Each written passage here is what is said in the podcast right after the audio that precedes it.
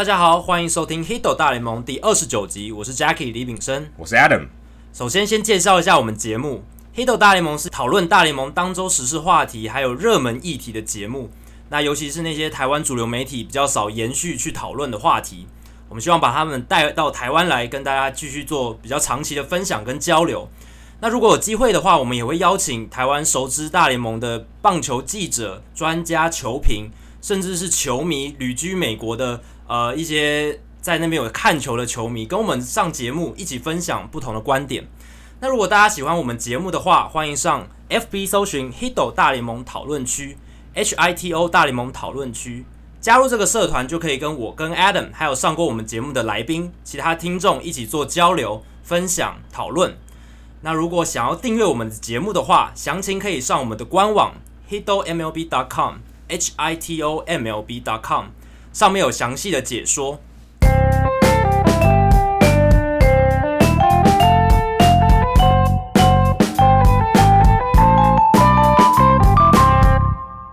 好，今天这一集呢，呃，我们要讨论跟季后赛有关。那我们上上个这个礼拜其实有办一个活动，在中秋节的时候，对，中秋节的时候。办了一个外卡站的看球趴，大家反应非常热烈，我们其实非常感动，就是有大概超过至少二二十几二十多位哦，二十多位的球迷朋友、听众朋友来到现场，要跟我们一起共襄盛举，共欢度中秋节，欢度中秋节，中秋中秋节的早上，没错。然后看的是洋基还有双双城的外卡战，那那场比赛非常精彩，然后中间过程高潮迭起，但是我觉得里面最重要的几个部分，大概就是洋基的牛棚嘛。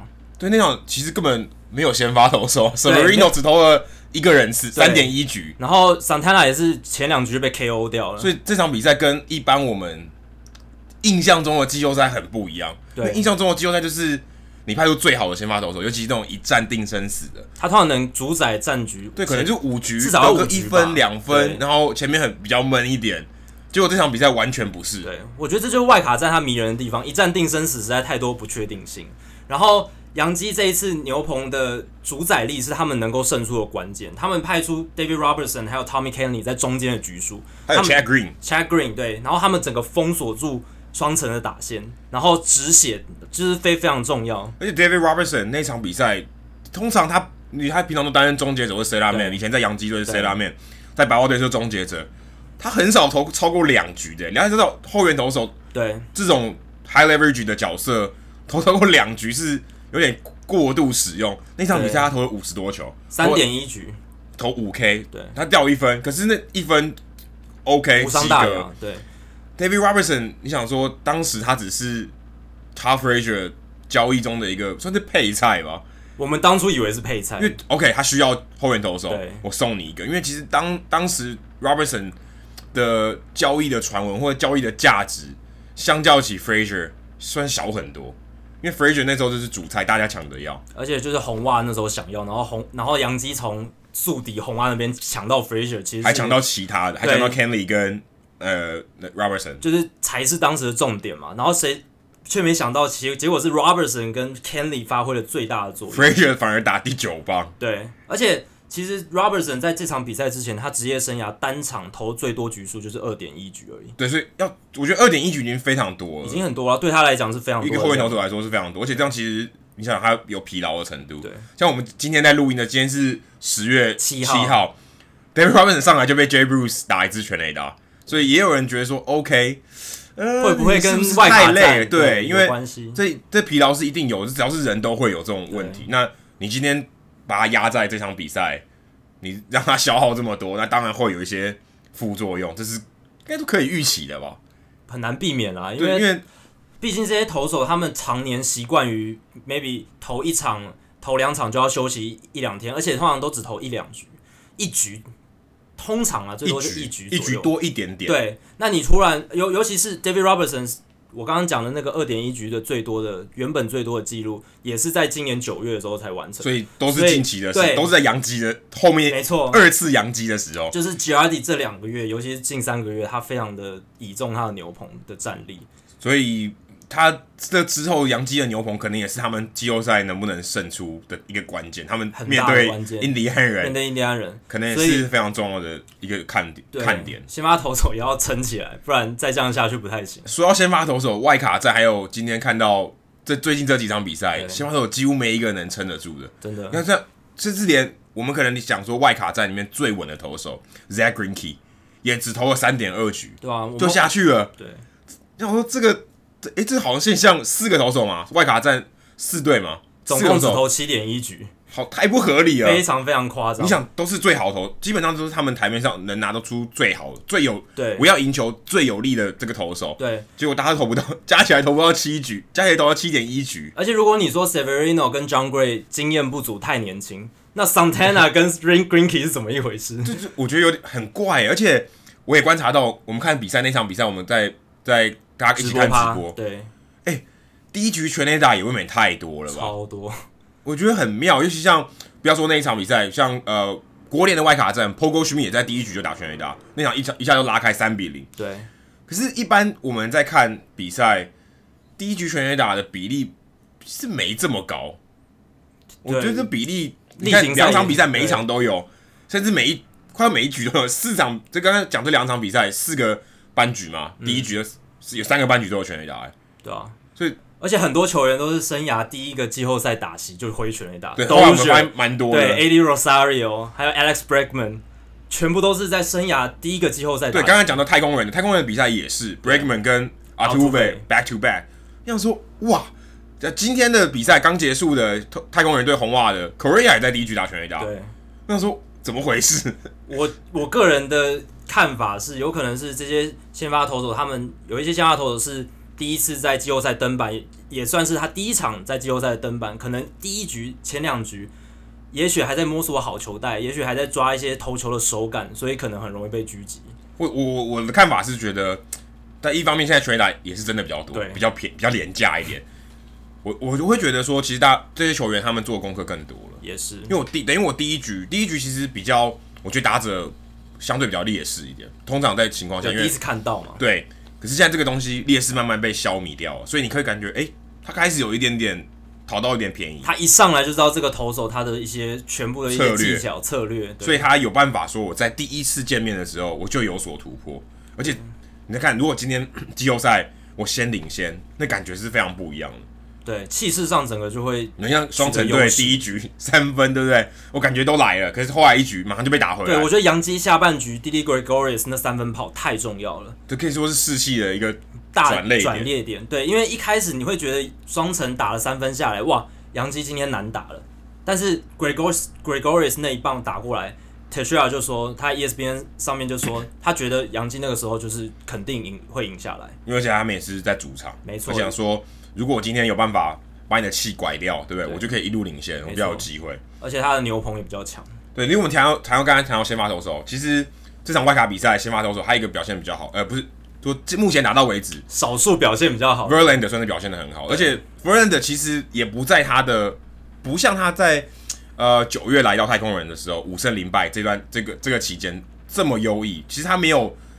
没有投的像季赛季末这么好，就是完全主宰，但是就是中规中矩，就给球队赢球。对，有人说要靠他靠他的经验来投球，因为他事实上六局还掉两分，不过已经对太空人来讲是非常足够的，很足很够。因为太空人就打了八分嘛，所以他掉两分、嗯、，OK 是是可以接受，这个还是一个优质先发。另外我们谈到 Jay Bruce，Jay Bruce 在你去年也被交易，去年他也是变成是大都会想要争取季后赛机会的一个。拼图，对，不要打得不好，对，哎、欸，今年不一样了，今年，又回到俄亥俄州，对，反而打得非常好，现在现在打了两场比赛都打全垒打，手感非常好，可是可以说是现在印第安人可能手感最好的球员之一。我刚刚看到一个美国记者他发推特，他说 Jay Bruce is a baseball god，为什么是这样说？因为这两战他都打出非常关键的全垒打，对，今天追平的全垒打，像我们正在录音的时候，这场比赛还在打，在正在打延长赛，但是谁把他带进延长赛的？就是 Jay Bruce，对，而且他其实，在下半季转交易到印第安人表现也很好，而且他带动，我觉得算是带动印第安人打线可以继续延续下去，在那个连胜的期间。对他之前我们访问奎哥的时候也有提到，没错，Jay Bruce 因为他可以说他是一个怎么讲外来的人。对，相较起已经成型的印第安人的文化来讲，他是一个外来的人，可是他融入的非常好。对，他顺利的打进那个，所以这个也可能也是真的。我今天呃交易来一个新交易来一个新的球员，不对，相对于新嘛，可以融可以让他发挥作用，一个很重要的关键，因为他融入了球队文化，对他认他认为在这边打球很自在。对，球队交易的时候，我相信也会考量这一点，这个球球员的人格什么的。所以谈到交易的话，我们就要谈，就是我们刚刚讲的 Verlander、Jay Bruce、David Robertson、Kenley 这些人，全部都是在季中交易的时候转到新的球队，然后立即做出，甚至 Verlander 是八三一的时候，对，八三一前几分钟，对，很晚才加入。Jay Bruce 也是在八月的时候才被交易，对。那像 J.D. Martinez 比较早的，在七三一交易大限他真对，他是在七月中就被交易了。对啊，他对响尾蛇的贡献这是毋庸置疑的。六十几场比赛就打二十九轰，然后在虽然在季后赛现在还没有明显的发挥，但是我觉得他的存在对接下来面对道奇的左投左投群是很有有很大的。尤其你要他们必须真的要靠打击。没错，如果他打击有所对于这些道奇队的投手有所突破的话，其实是蛮有机会的。对，就是要打击一定要发挥了。对，不然你就被道奇队的投手吃的死死的。对啊，而且。响尾蛇的牛棚是他们最大的弱点嘛？对，这一点我觉得会被放大。你一定得灌分。对，所以打线 Paul Goldschmidt 还有 Martinez 一定要站出来。那谈到这个交易，其实除了今年这么多影响力这么大的交易以外，过去几年也有非常历史上非常发生非常多相似的事情。就交易完以后，他立即对季后赛做出贡献，当然也有很多没有的啦。对。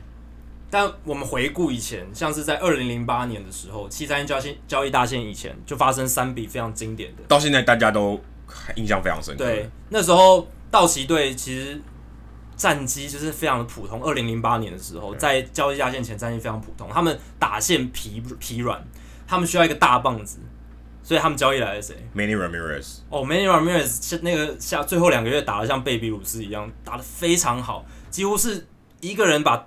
一个人的棒子把道奇打进对，我记得他穿九十九号，对，非常特别。那一年真的是让道奇球迷、洛城球迷热血沸腾，然后 Ramirez 瞬间就变成洛杉矶的大明星之一。还有 Mark Teixeira，对，Mark Teixeira，他是天使从呃从勇士队换到的。那那那那一球季也也帮助他们非常多，因为他在五十四场比赛就打了十三轰。哦、这也是蛮离谱的，可是还是没有 J.D. Martinez，没有 J.D. Martinez，J.D. Martinez 这个真的太离谱了。但是 Teixeira 那一年下半季的打击率高达三成五吧，转队之后打击率三成五。不过我印象最深刻还是那一年的 Sabathia，对，他从印第安人到酿酒人。投的非常非常好，那是他好离谱哦，生涯最巅峰的一段时间，就几乎那场是就是好像他只要上场就会赢呢。对，而且我还记得那时候，因为他转到国联可以打击，他打击也很厉害。哎、欸，对，因为他以前在印第安人没什么可以打击的机会，那他到酿酒人以后。哇，他真的，他简直如鱼得水，十一胜二败，防御率一点六五，一点六五。其实这就让我想到九零年代，Randy Johnson 从水手吧转到太空人，太空人，他太空人也是投的下下焦，就是也是那个半个球季，非常非常厉害。那后来二零零九年，费城人有交易到 Cliff Lee 嘛，然后二零一零年有费城人又是费城人，他们交易到 Roy Oswalt。那那时候那时候费城人可厉害的，哎、欸，不过我觉得像也蛮有趣的哦，Cliff Lee。那个交易到现在还在发挥作用哎，对啊，那个合约后来后来他们跟 Cliff Lee 签了一个长约，对，可是这个交易把他拿来的费城人，他换了谁？换把谁丢过去？他跟印第安人做交易嘛？对，Carlos Corresco 现在明天要先发的投手，呃，后天要先发的投手，所以其实这个 哎，大家看到为了季后赛交易那时候的新秀 Corresco 还是新秀，超级长远的效效果，这些效果哇塞，这是蝴蝶效应，那时候多久年？二零零九年呢？将近十年了，快要十年。像你看，印第安人发挥的效果。对，而且其实 Carrasco 刚来到印第安人的时候，他表现其实不好，有好几年的时间，他其实控球有点问题，对，跌跌撞撞。所以有时候我们看一些交易的这个效应，真的要拉长。你看，像 Carrasco 接下来几年可能还是会是印第安人很重要的轮值成员。没错。然后接下来最近几年，二零一五年最重要的一笔，大家相信记忆犹新。Cespedes，Cespedes，对，他那个时候其实。大都会想要的并不是他，他们第一选择是 Jay Bruce，还有 Carlos Gomez，但是他们两个人都没交易到，最后才等于是 Plan C 了。Cespedes 等于是 Plan C，但是他们把 Cespedes 换来之后，几乎整个扭转了大都会二零一五年的命运！因为 Cespedes 在转到大都会之后，打击非常非常出色，夯出十七发全垒打，攻击指数高达点九四二。哎，我记得那场那那时候就几乎就靠他一个人把大都会打进了季后赛。没错，然后大都会也是因为他的关系才能够杀进世界大赛。而且而且 Cespedes 在他来到大联盟，在运动家，在红袜，其实打的都没有 A 咖的水准。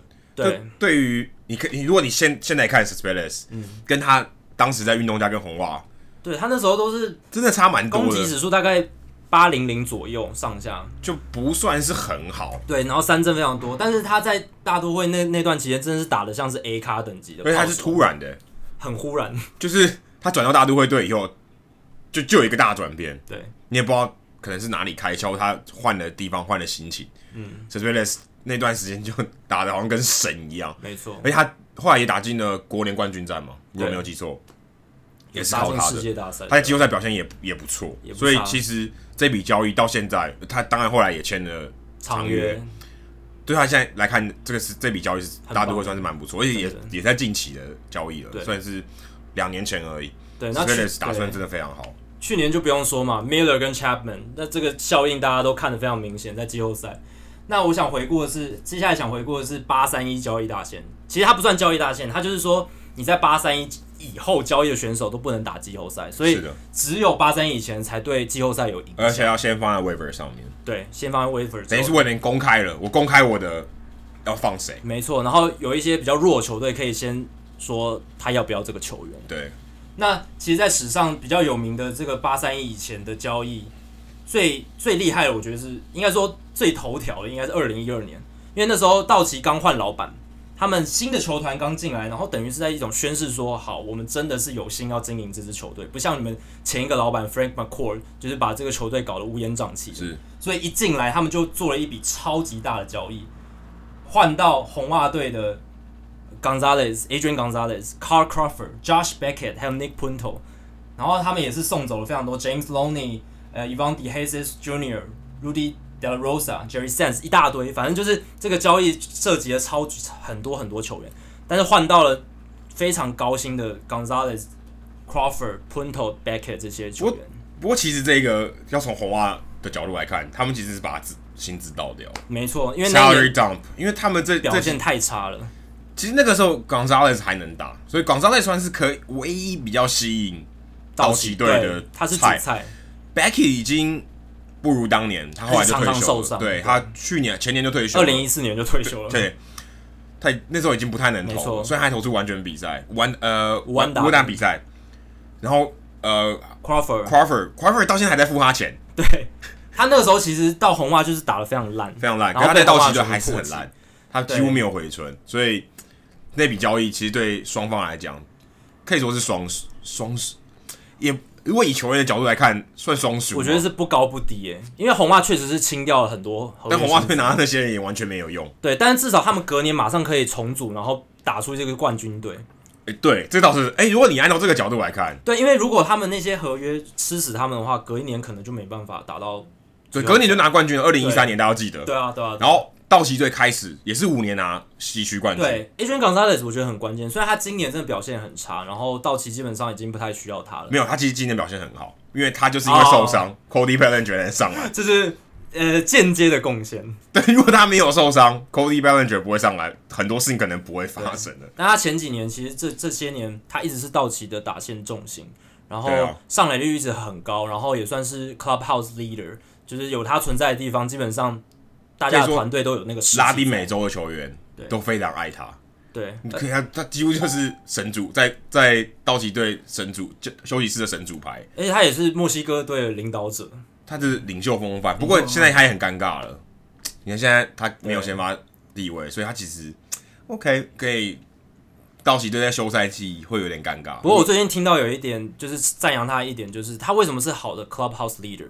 其实，在今年的这个整个一系列的状况就可以看出来，因为其实很多老将他一开始受伤是 Bellinger 才上来嘛，但是后来 Gonzalez 回来之后，他没有吵着要哦，我要一直我要先发，我要先发，不会像某一些老将会这样说，哎，我在这个球队待比较久，哎啊，我现在回来了，应该让我上场嘛，他没有去吵这件事，他就是乖乖的打他的替补球员的位置，对，所以他甚至现在连季后赛都没有，都不在名单呢，他也没有出来闹。大家没有看到新闻上出来闹什么，所以其实这是功德一件，我觉得。对，所以我刚才说他的确是帮助了道奇，他打的其实不错，他扮演好他自己的角色。真的真的。说到国国联西区，刚才提到国联西区冠军，其实国联西区现在有三支球队进季后赛嘛，虽然洛基队已经被淘汰了，嗯、但是洛基队今年打的也算是出乎意料哎。对。都其实两个联盟的外卡二。其实都蛮出乎意料的，都蛮出乎意料的。我觉得洛基更出乎意料，是因为大家没有预期到他们好的这么快。虽然今年到下半季有点疲软，但是毕竟还是打进外卡赛，然后战绩也是接近九十胜。其实这对一支常年就是战绩不佳的球队来说，已经算非常不错。而且可能大家在季初看到他们的阵容，你可能觉得其貌不扬，就打线不错，打线有几个主炮，可是投手完全不行。大家都知道洛基打线好，所以投手在没有特别的耀眼的补强之下，好像其实没有太大的期待。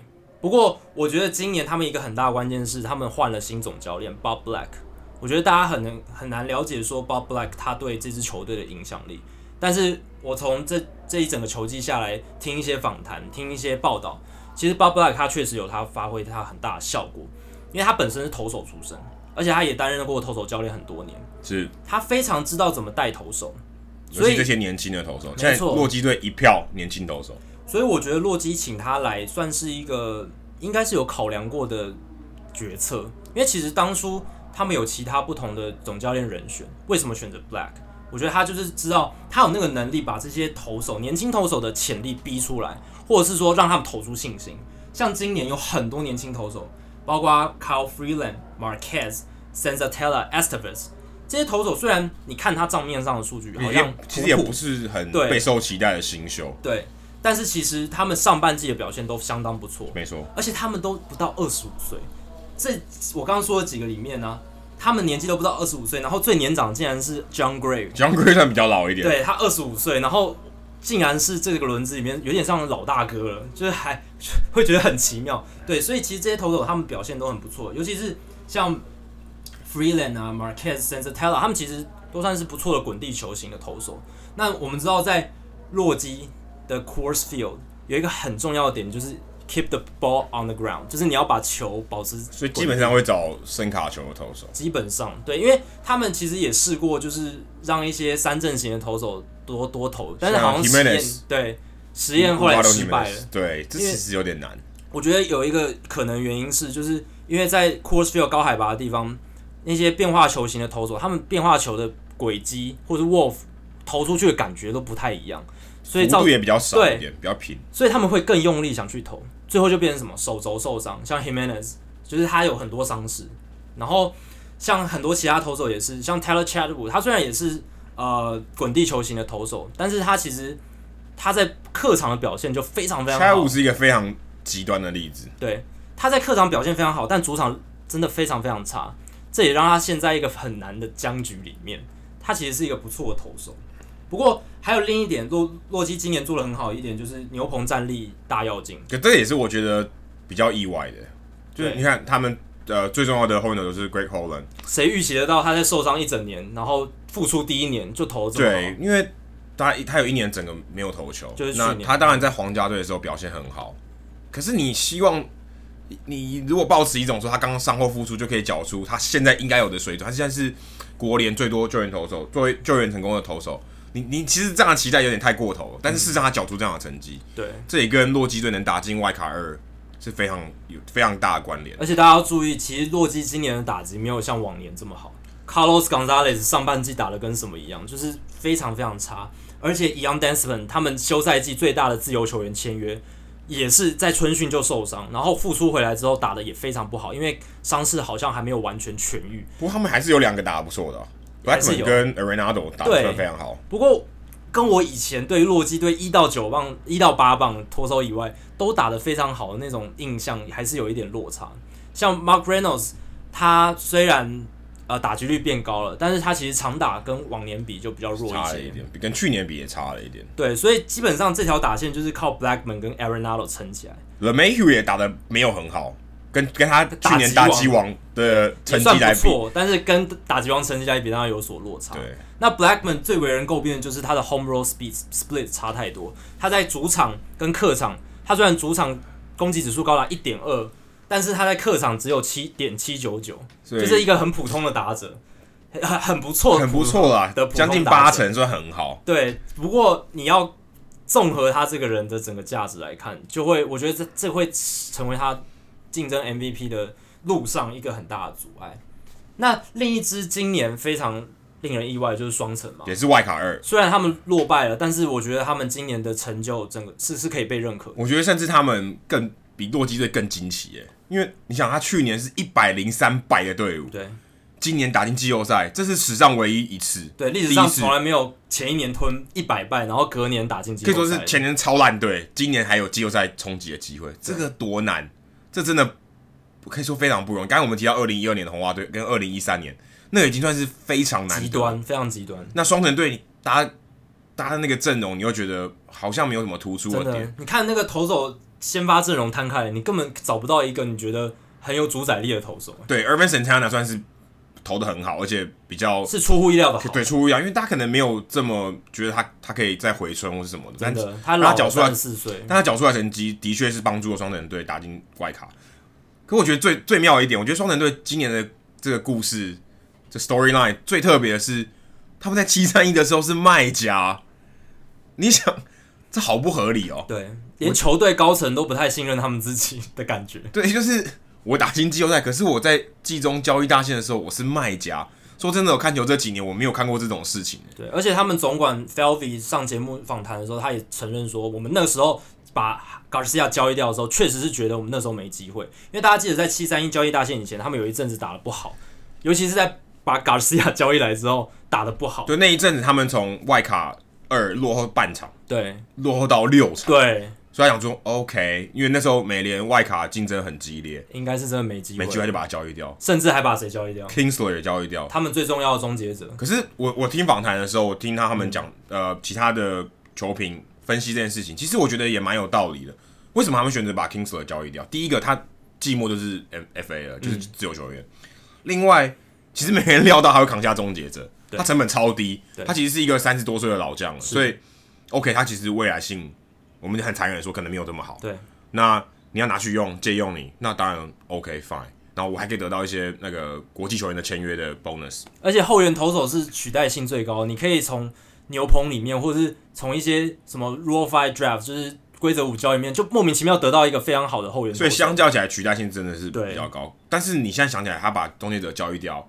对士气是打击的，对，因为我我知道 Dozier，Brian Dozier 就是他们的算是精神领袖了，有跳出来讲话。他觉得他对于这个策略，他觉得非常不满，因为嗯，可以说是某种某种程度上宣示我们放弃季后赛，对球员是一种不信任的投票，不信任票。对，因为他觉得我们可能没有机会，可是他们在八月的时候非常非常打脸的打出二十胜十败的成绩，他们的打击在八九月是全联盟几乎是最好的，而且还要想哦。除了 Dozier 以外，可以说是主炮就是 Sano，Miguel Sano 在上半季打得很好，甚至还参加全垒打赛。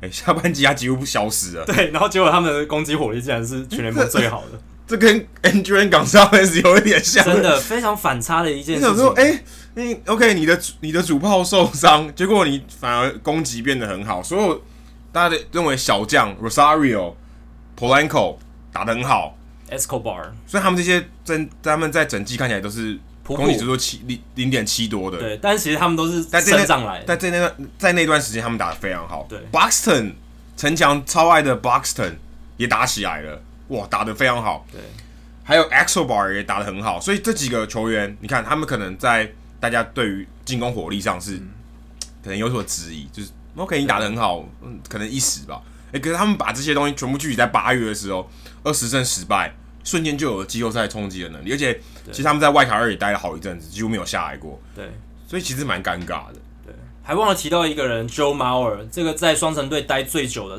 唯一一个上次季后赛的时候还存在在现在的双城队的阵容上面的球员。他下半季八九月也是打得非常出色，他也算是带动整个双城队打击的一个很重要的灵魂人物。而且甚至有人在讨论呢，他有可能拿下一垒手金手套奖。对，其实他 这也很妙，一垒的防守是很好的。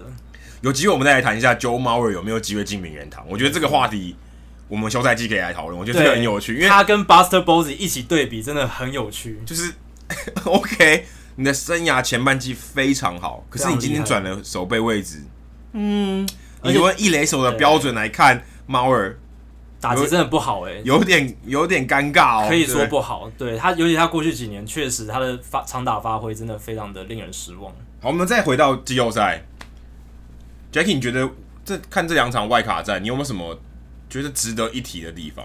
我觉得最大的一个关键点就是在于我们刚刚有提到的，先发投手投的局数非常少，然后都是牛棚战，然后还有另外一点就是我们看到呃打击上面全垒打好多，真的全垒打很多，有我们刚才讲第一局的全垒打，那感觉得好像投手都压不太住，尤其是我们中秋节看的那一场，其实百分之九十的得分好像都是靠全垒打的，对，是只有好像只有一分是高威牺牲打，对。这个真的是我觉得现代棒球的趋势，就是全垒打占总得分的比例越来越高。我前几天才在看资料，现今年是历史上新高，占百分之四十二点八。所以现在全垒打其实已经很不值钱了。对，就是跟往年比真的有落差。而且我这一看这个分区系列赛，看最印象深刻的可能就是太空人的打线。我看数据。他们太空人打线七八九磅的平均攻击指数，例行赛点八零二，这个跟大联盟整个就是全联盟平均三四五磅的平均攻击指数是差不多的。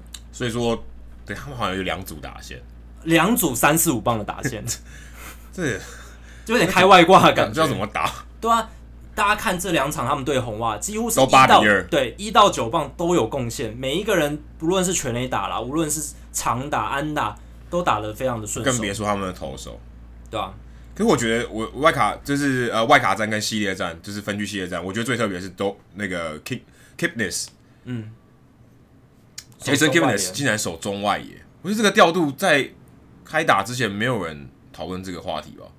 呃，我听 ESPN 他们之前就有就是在 Kipnis 快要回来的时候，就有在揣测说他可能会守中外野，因为 Jose Ramirez 他守二垒守的非常好。然后 Bradley Zimmer 也受伤了，他们原本的中外野手新人受伤，需要一个中外野手。那 Kipnis 其实他在大学的时候就是一个主力的中外野手，所以对他来讲并不是太陌生。可他只有在菜鸟的时候，菜新人联盟的时候打过，进职业之后很少。可是，嗯，在季后赛这种情况，Francona 做这种调度，虽然他。最后一个美记，一个飞扑，对，OK，这是结果。可是他要在季后赛的时候做出这种调度，需要蛮大的勇气。因为你想，他如果漏，他如果漏接，他会被骂到死，因为很尴尬。因为中外野手，你可以说是除了有几手以外，灵魂人物，次重要，对，次重要防守能力的人呢。他如果今天说他去守右外，呃，守个左外野，OK，或一垒，OK，中外野，我觉得这真的很很特别，而且不是。不是一个紧急的调度。如果说我今天比赛哦受伤，我中外野手对，对我紧急调度，不是，他是先发中外野。赛前很早就安排好的，觉得很妙。这个调度我真的觉得，我很我很想知道 Francona 他到底怎么敢做这种？你想他的他的压力是比较大，因为他是被看好的一支球队。他出奇招好像没啥道理吧？我如果是被看好，我来出什么奇招呢？对不对？其实我也觉得这就是 Francona 他价值最大的地方，因为。就是这一个球季，不管不止这个球季啊，这几年听一些访谈下来，其实你都可以知道，Francona 他这个教练真的是我，我觉得可以很安全的说，应该是现在全联盟最好的教练。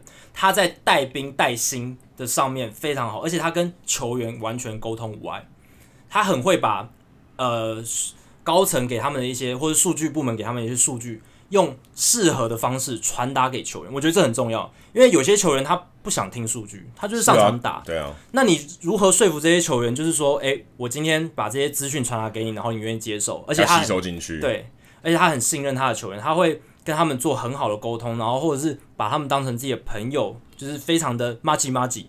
他们会在飞机上打桥牌，然后会在生就是生活的一些琐事互相关心。对，亲他的额头打成一片。所以我觉得在这些潜移默化之中，他会跟球员建立一种非常强大的信心跟一种信任感。所以就算你平常守二垒手，先让你守中外野手，对，我也有这个空间扭曲的力量，对，说服你你可以守中外野。因为这是需要很大勇气的。除了这一个调度之外，Trevor Bauer 打担任首战先发也是一个很大胆的调度，我这这真的真是出奇招了，对这个太离谱了。因为觉得绝对是一般的思维，绝对是 Corey Kluber 你们的王牌投手来担任首战先发，合情又合理。结果 Kluber 今天在我们今天录音这一天反而被打爆，所以现在看起来，如果只看这两场，对结果论来讲，你派保尔真的是神调度，真的神调度。他昨天六点二局只被打了两支安打，投的下下角，投的非常好。对，你是想说自己他以前这个心理素质相较起来，可能大家觉得不是很稳定。你拿打头阵，好像怪怪的。对，而且这些调度都是你只要失败的话，就会被骂到臭头。但是 Francona 因为这不是因为不是安全牌，他们说不，而且也不是一个对常理判断会会去做的决定。因为我们如果要打安全牌，如果我是 Francona，我当然派 Kluber，对我派 Bauer，除非我有很多，嗯，我有一些我可以说服我的这些资讯，我才做这个决定。不然这个决定听看起来是不太合理或不太安全。对，我听另一个分析是说，他们今年印第安人，因为他们去年已经打进世界大赛，然后今年战绩又非常好，然后具有一些战力上的优势，所以他们在考量呃球员的投手安排调度的时候，他们会以整个季后赛为考量，而不像洋基或者是其他第一次打且战且走，对，一战一战来打这样子，所以他们才会在比较长期考量下，maybe 可能冠美联冠军赛他们 Kluber 可能要上两场，他所以他可能。在分区系列赛，不要让他承重承承受这么大的负担。但是现在看起来未必有一点危险。对，那 OK OK，神是会流血的这样。对，所以我觉得 Francona 这这一步是险棋，但是也凸显出他他带兵思维可能真的有他的独到之处。欸。对，而且你要想在季后赛，我出奇招，我收到效果，那个那个回报是很大的。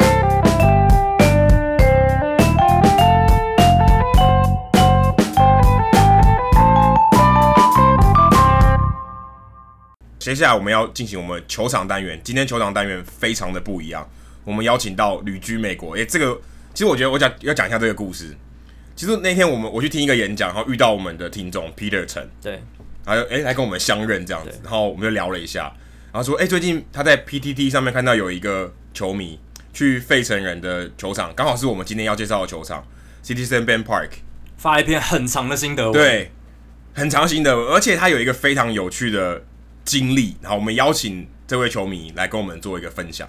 欢迎我们《Hito 大联盟》节目首位女性来宾，然后同时她也是目前旅居在美国纽约的 Bonnie。Bonnie 跟大家打一声招呼。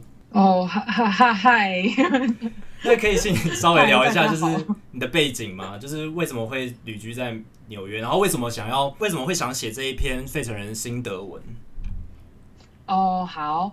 就是呢，我想要旅居纽约，就是我的鬼岛老板非常的差劲，然后我想要找一个借口离开台湾，然后我就申请到了一个纽约的学校，结果这一切就阴错阳差，我就在纽约找到工作，就待下来了。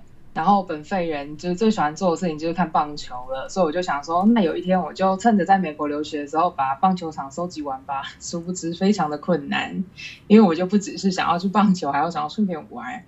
然后呢，就这样有一天我换了工作，可是，在衔接工作的时候，我就觉得啊，去找一个附近的球场看吧。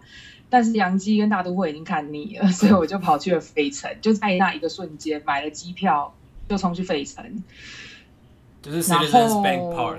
对，可是费城其实坐火车就可以到了，或者坐公坐客运就可以到了。对，就是因为我很懒惰，我不想要，就是 我不喜欢坐车。我上次被费城的车吓到了，有一种车叫彼得潘，就是一个非常脏的车。嗯，就是因为它脏到爆炸，然后我就决定坐飞机去了。OK，因为飞机也飞机有点太快了，真的太快了。就这一切呢，就是因为费城真的好无聊哦，然后我就决定先去看场棒球，然后隔天早上再杀去看。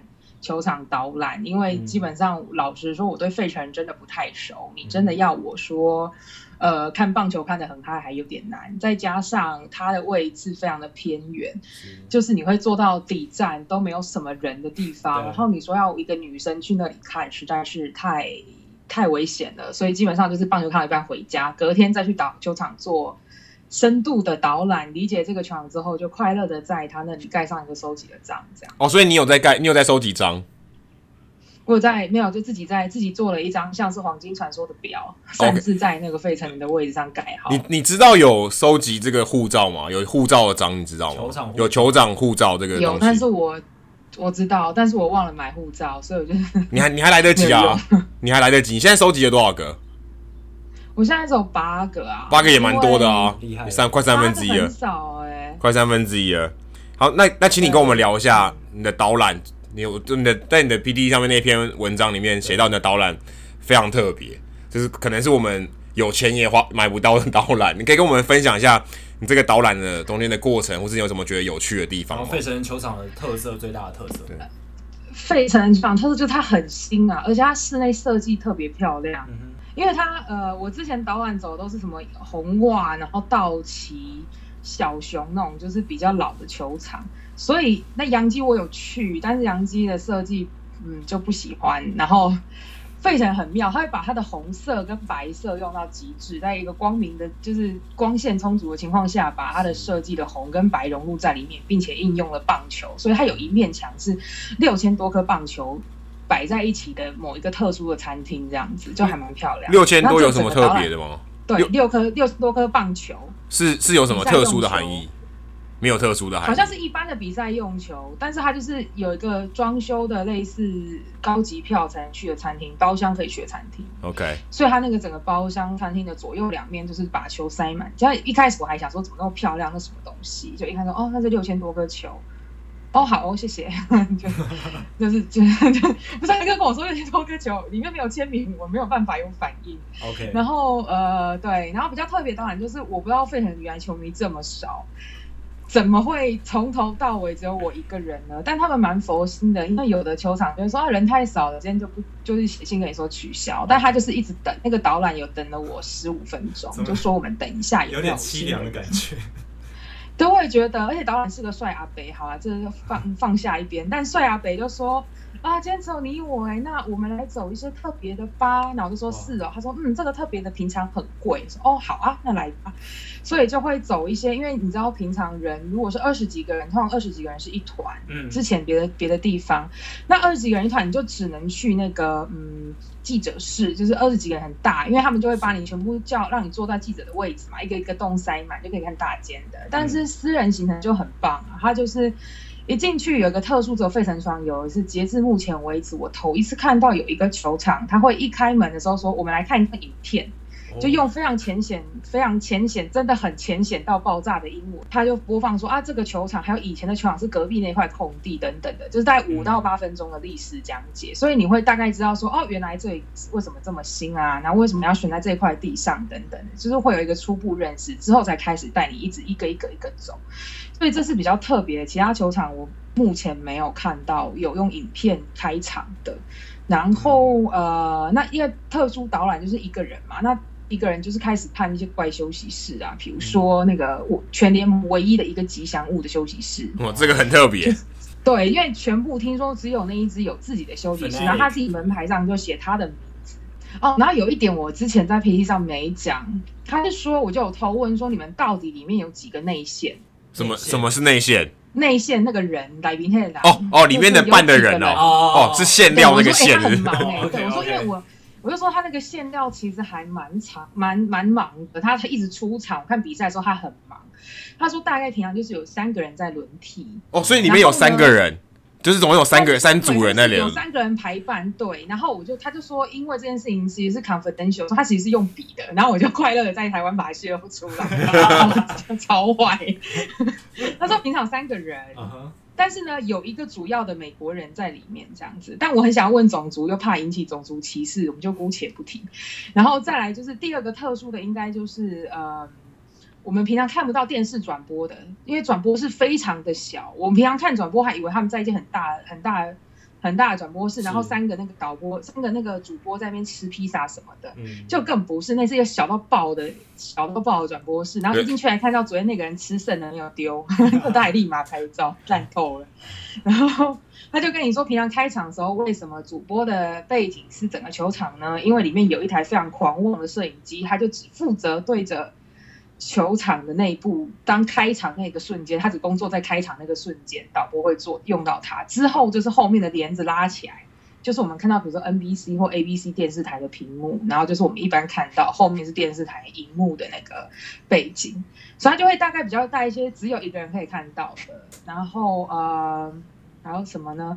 哦，最好玩的，我觉得比较好玩，就是他用英文就跟我说，我就问他说：“哎、欸，我那天吃饭的时候路过你们的牛棚啊，牛棚也太近了吧？感觉你骂他脏话他都听得到，还可以用那个花生丢那个球员那么近。嗯”他说：“对，丢得到。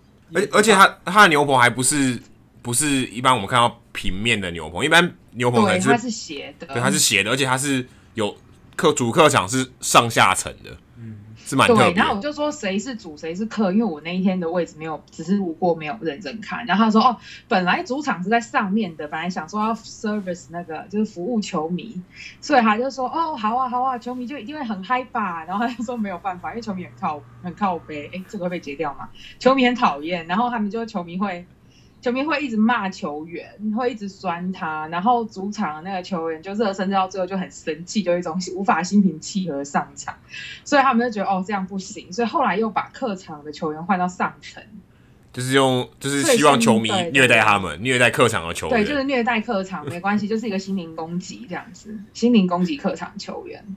但我看到下面推文有人说他们很近就看到达比修跟陈伟英啊，其实这也算是福利吧，我觉得。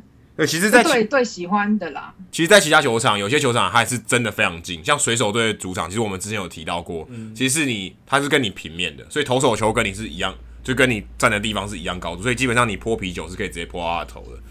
所以其实我只记得，嗯，其实有很多球场都是这种设计，还不错。对啊，对啊，对啊！我只记得之前那个西武球场，我有一次看到达比修在我面前，那种十年前的老式西武的也很近。就是其实我觉得这么近，球员真的 OK 吗？我实在是很怀疑。这也算是给他们一个心理的压力。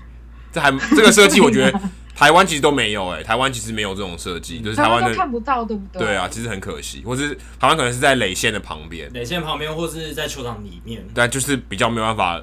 呃，跟球员做一些心灵的攻击，这样子。那除了这个，我有我有感受到，嘿。除了刚刚这个牛棚以外，你听说费城吃也是很有名嘛？对不对？费城牛排堡。Oh, 费城就是费城，我后来回来知道，因为费城吃的特别多，嗯，就是它的一份牛，美国已经是个死胖子的国家，但是他们就更多，所以那个最有名牛排堡，我就问了导览说，哎、欸，我那天去，我觉得他们好像好几个有名的餐厅，怎么球场里面都有，因为一般状态下不会这么密集，像杨基可能就只有有名的披萨一间，然后热狗 Nathan's 一间，在顶多 Shake Shake 就这样。哎，Shake Shake 好像是 Mass However，然后就是不会有一整排全部都是费城名产。然后他就说，当初盖的时候，因为地处偏远，他们觉得球迷很饿，因为确实你外面没有东西吃。对。对，就只有一间，好像只有一两间运动酒吧都很贵，那你又不可能就是走出来吃那个，所以他就说他们当初设计是故意招商，把那一些有名的那个牛排堡啊，然后烤鸡翅啊，然后这还有一个甜甜圈，跟他有名的早午餐店，有一个肥到爆炸的法国吐司，就是全部都有弄在里面这样子。哦，我个人比较好奇的是，就是费城主场就是打全垒打的时候都会有一个钟声。不知道 Bonnie 可不可以哦？那个 Taco Bell 吗？对，钟声的来历是 Liberty Bell，是自由钟，是那个啊，因为他们哦，那个我哦，我有在问问说为什么要敲钟？对啊，对啊，对啊，是啊，是，就是因为费城唯一的景点，唯一的景点就是那一口破钟，自由钟。哎，没有破，他说破钟不是形容词，是真的有一条缝。自由钟是真的有个缝，真的有一个缝，它真的是破掉的钟。它是跟美国独立的历史。我没有，我没有歧视它的意思。我只说费城没什么景点，然后美国独立的时候就是那个钟啊，就是那个独立的钟，但是它破了。而且破钟那时候他们景点好像我记得就是说后来，因为它就是一个 liberty，然后人权的目标，所以后来美国人在争那个美国女生女生想要投票权的时候，他们也是用那个钟当做他们的标识。哦。对，因为现在其实费城人的标识里面也有那个钟，对，就是他们的 logo 里面也有包含那个钟，很重要的一个象征，对，超重要那个钟。好，那今天就非常谢谢 Bonnie 的接受我们的访问，谢谢。好，不好意思，废话已多，谢谢谢谢。好，非常谢谢 Bonnie 给我们带来精彩的导览介绍，因为这个其实我们自己。也没有去参加过导览，所以有一些东西其实我们没有参加过。我们是真的，而且他有那个 special 的导览，对，他是一人导览。这个呢，真的你有钱也买，你有钱也买不到，因为你要要求其他人都不能去嘛，啊、这有点难。不过我还想要补充几个算是呃 Citizen Bank Park 比较有特色的地方。嗯，它在中外也其实有一个，我们之前有提到印第安人 Progressive Field 有一个算是名人堂，就是 Heritage Park、嗯。是。费城人的球场也有，它就是它是一个叫做 Memory Lane，就是它是一个叫做 Ashburn Alley，就是 Ashburn 的巷子、嗯、Alley，你可以说是一个区块这样子。Ashburn 是谁呢？是以前费城人队的中外野手、嗯、Rich Ashburn，他是 Ashburn，对，他是一个名人堂的选手。那这个球场的中外野有一块区域，就是有回顾费城人的历史，等于说你今天不用特别参加导览，你也可以了解费城人的历史，就是你在球赛中你可以走过去看看。你也可以知道说费城人这几年发生什么事。如果你今天是一个小朋友，对不对？你爸爸带你去看球，你可以介绍一下费城的历史，其实也算是一个很不错的设计。因为它就在球场的中外野，所以你在看的时候，你也不会错过比赛，因为你不在室内。像其实皇家队的名人堂它在室内，所以如果你在室内，其实你是看不到球赛。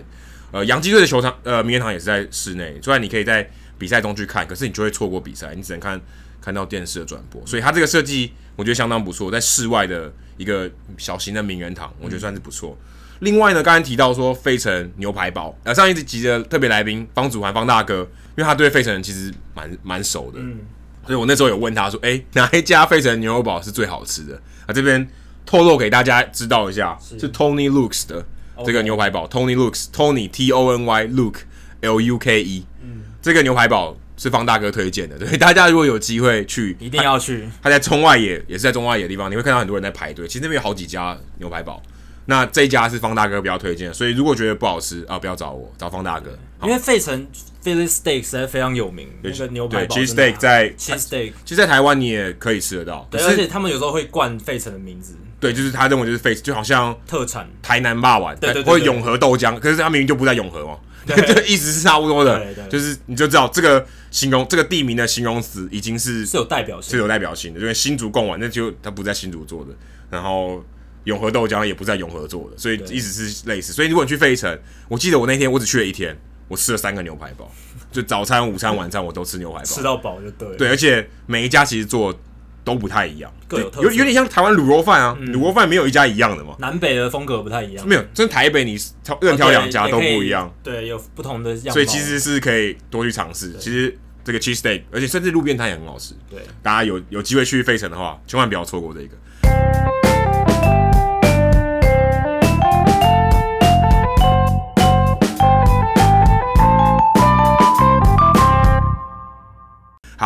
接下来是我们数据单元，今天 Jackie 要给我们带来什么特别的数据呢？呃，我们今天有聊到响尾蛇的牛棚嘛？那响尾蛇的牛棚是他们最大的弱点之一，相信这个大家都已经非常清楚。Ronnie 从 Ronnie 是他们最好的。对，我今天就是要讲 Ronnie，为什么？因为 Ronnie 就是大家今天讨论响尾蛇牛棚一个很重要的点。他今年是响尾蛇的终结者，但是他在账面上的数据让你感觉他不像终结者，可是。响尾蛇总教练 Torey Lovullo 好像又很倚重他，这是为什么呢？因为 Rodney 他今年他其实整体的防御率四点二三，看起来不好吗？哎，蛮差的，蛮差的。甚至以先发投手来讲，只是个普通的。而且在球迷印象里面，他就是非常不好的一个后援投手，很不稳定，很不稳。终以终结者来讲，很不稳定啦。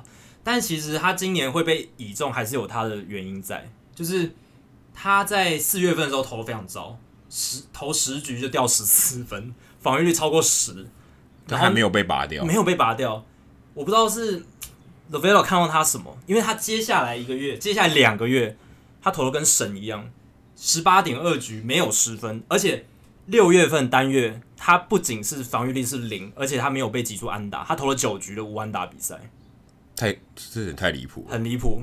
但是最神奇的是，他七月份又马上爆掉，就是七月份他投。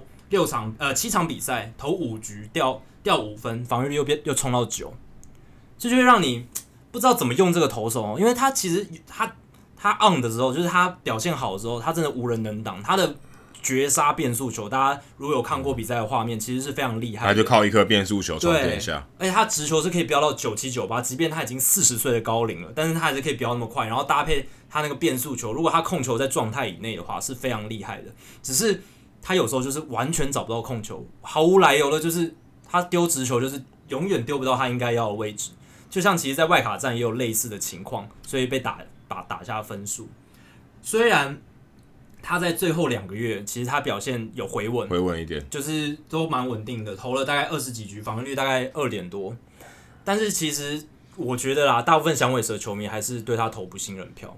他说他是少数觉得。以他的经验就是扣分的。对，就是 OK，我不想看你过去的表现，因为通常大家都会说 OK，你现在过去表现很好，你现在不稳，嗯，我可以我可以忍受，对，我可以相信你会回春，但他是少数，我希望你不要想起以前的经验的球员。但是五六月份的表现，还有包括他季末表现，还是让 Luvelo 决定让他在外卡战的时候最后一局上来。甚至现在季后赛感觉都还是会让他上来。对，应该都还是要倚重啊，因为他们牛棚其实除了 Archie Bradley 以外，其他说真的很难去百分之百的信任。虽然 Archie Bradley 也被打了两支全垒打，但是我觉得 Bradley 就像响尾蛇球队里面的 Andrew Miller 的角色，对，Specialist，真的就是救火男，然后或者是说。就是要上来立刻压制住对方的一个最好选项。对，他其他们两个其实蛮像的，因为他们两个都是可以说是失败的先发投手，然后被拿来做到牛棚，结果收到非常好的成效。对，我那他们两个还蛮像的。对，然后我也蛮就是蛮蛮好奇，Rodney 接下来会有什么样的表现？到底会是？我们在五六月看到那种超级载具有宰制力的 Rodney，还是会爆掉的 Rod？。不过也得看响尾蛇有没有领先呢、啊？对啦，对，这个很重要。他的对手是战绩最好的道奇队。对，那其实前一天他在外卡战只是一只是一分嘛。然后我听到一个 Podcast 的主持人，他就讲一个很很有趣的，他就说你不会预期到 Rodney。上来只失一分，你要么他要么不失分，就是要失个九分之类的，怎么会只失一分呢？让他有点不知所措。呃、今天这个 Rodney 好特别，OK，因为掉一分好像有点怪，不是他的，对，不是他的正常情况，就是光谱的中间，对，他通常是光谱的两端，没错。好，今天数据单元就到这里，接下来节目最后啊、呃，我想要跟大家分享，就是我们在直播趴的时候，其实有跟。两三位球迷聊到他们听我们节目的原因、习惯，然后还有用什么方式的收听的这个过程，这样子。那我们在这边播放给大家，呃，跟大家做分享。好，现在在我旁边的是我们 Hito 大联盟的忠实听众，算忠实听众吗？Peter Chen。那我想请问你，就是说你第一第一次听我们节目是哪一集？第第，六、第七集的时候，所以从那个时候就一直听到现在。那就是你都是什么时候听我们节目？骑车，会不会有点危险？你都骑车资历久了，就比较有经验。OK，老司机，老司机。好，那谢谢，非常谢谢你支持我们节目。好，谢谢。好，现在在我身边的是黑斗大联盟的听众之一，也算是我在网络上认识的一个在美国非常喜欢洋基队的球友，他叫 Chris。Chris 跟大家打一声招呼。大家好，我叫 Chris，我在呃纽约念书，然后工作很多年，是始终的洋基迷，基特迷。没错没错，我甚至刚刚跟我们那个球友说我，呃世界大赛九六年的第六场我在现场。哇、wow，稍微分享一下那时候的氛围。当时我记得很清楚，就是 Jimmy Key 跟那个。Maddox，嗯，然后最很很有名的一一一一一集就是那个 Girardi 那时候是洋基先发捕手，然后打出一支三垒安打，然后那时候是全场那种感觉，那种。气氛跟全场球场感觉在震动，全场沸腾。对，这一直都这是一个很经典的画面，然后我永远都忘不了。了解，所以也让你觉得就是为为什么会变成这么死忠的洋基迷的原因之一。呃，对了，其实最早就是因为刚好在美国求学，在 New Jersey，所以就呃地缘嘛，所以就当然不会选择这个 Mets，嗯，就选 Yankees，然后就呃从从那时候一直看到现在。是，那第一次其实 Chris 会接触到我们节目，算是我个人推荐的啦。对，没错没错，对，因为算是。是真的是真的是对，因为一开始是我跟 Chris 在脸书上认识之后就聊棒球，然后聊得非常开心，然后 Chris 就一直想说，哎，有没有机会继续交流？然后我后来我跟 Adam 开了这个节目之后，我就把这个节目推荐给他，然后这次 Chris 也很捧场，来到我们 Hito 大联盟看球趴，跟我们一起分享。我今天能来很开心，因为讲真话，我这场球是不可能错过的，但是能够跟大家一起看当然是最好。真的就是球看球，大家一起看那个。娱乐效果是加倍的。那，那你平常都是什么时候收听我们节目呢？呃，我一般来讲，我都是我可能不会说就是现场收听，但是我会就是有空的时候去找那个 podcast，是是，对对对，都是在开车或者通勤的时候吗？一般的话，应该呃，因为我没有，我没有在台湾没有开车了，OK，应该是有空就会听，然后有时候可能 work out 的时候听一听。嗯，是是是，好，非常谢谢 Chris 今天跟我们分享，谢谢。好，现在在我身边的是 MLB PTT P 版的版主。那他也是有收听过我们节目这样子。那我想呃，请请教我们版主，你是什么时候开始收听我们节目？从哪一集开始？是大概是第十二集左右。那呃，你平常的时候都是在什么样的情况下听我们节目？嗯，在上班的时候。OK。也没有偷懒，就是只是分稍微就是一边吸收其他的讯息。那你一开始为什么会接触到我们节目？嗯，我们讨论区。那你听到现在听了大概哪几集？呃，陈凯记者的那一集，陈强那一集。然后我回去再听分工那一集，嗯，就是当做工作的时候一种小小的消遣，就是让让自己工作可以更有效率。对对，好，谢谢，非常谢谢我们呃 PPT MLB 版的版主，谢谢。好，以上就是我们 Hito 大联盟第二十九集的内容。如果大家喜欢我们的节目的话呢，千万不要忘记加入我们 Facebook 的讨论区 Hito 大联盟讨论区 H I T O 大联盟讨论区。然后如果你加入这个社团，就会跟我们跟我们两位主持人还有其他听众球评。主播一起交流，如果你有任何觉得很难回答的问题，也欢迎丢上来，或者是你可以闲聊，对，闲聊没有问题的，就聊棒球电影，对对，这都我们非常欢迎。就是如果你觉得你希望有些集思广益的，或是你有任何问题，或者你今天想要直播发文，想有人跟你一起看球，我们也非常欢迎。然后我们希望可以带到带动带动不同的讨论，希望我们经营一个好的球迷的社群这样子。那千万不要忘记，你有如果你有收听到这一段的话，记得加入我们的 Facebook 讨论区。再重复一次，H I T O 大联盟讨论区。那如果你是 iOS 或是 Android 的使用者，然后你平常可能有空可以听我们节目的话，你也不要忘记可以订阅我们的节目，这样等我们节目第一时间上线的时候，你就会收到通知。那如果你想要知道怎么样订阅的方式呢？你可以上我们的官网 H I T O M L B dot com Hito M L B dot com 上面有详细的教你如何订阅的方式。好，以上就是我们第二十九集的节目，谢谢大家，谢谢，拜拜。拜拜。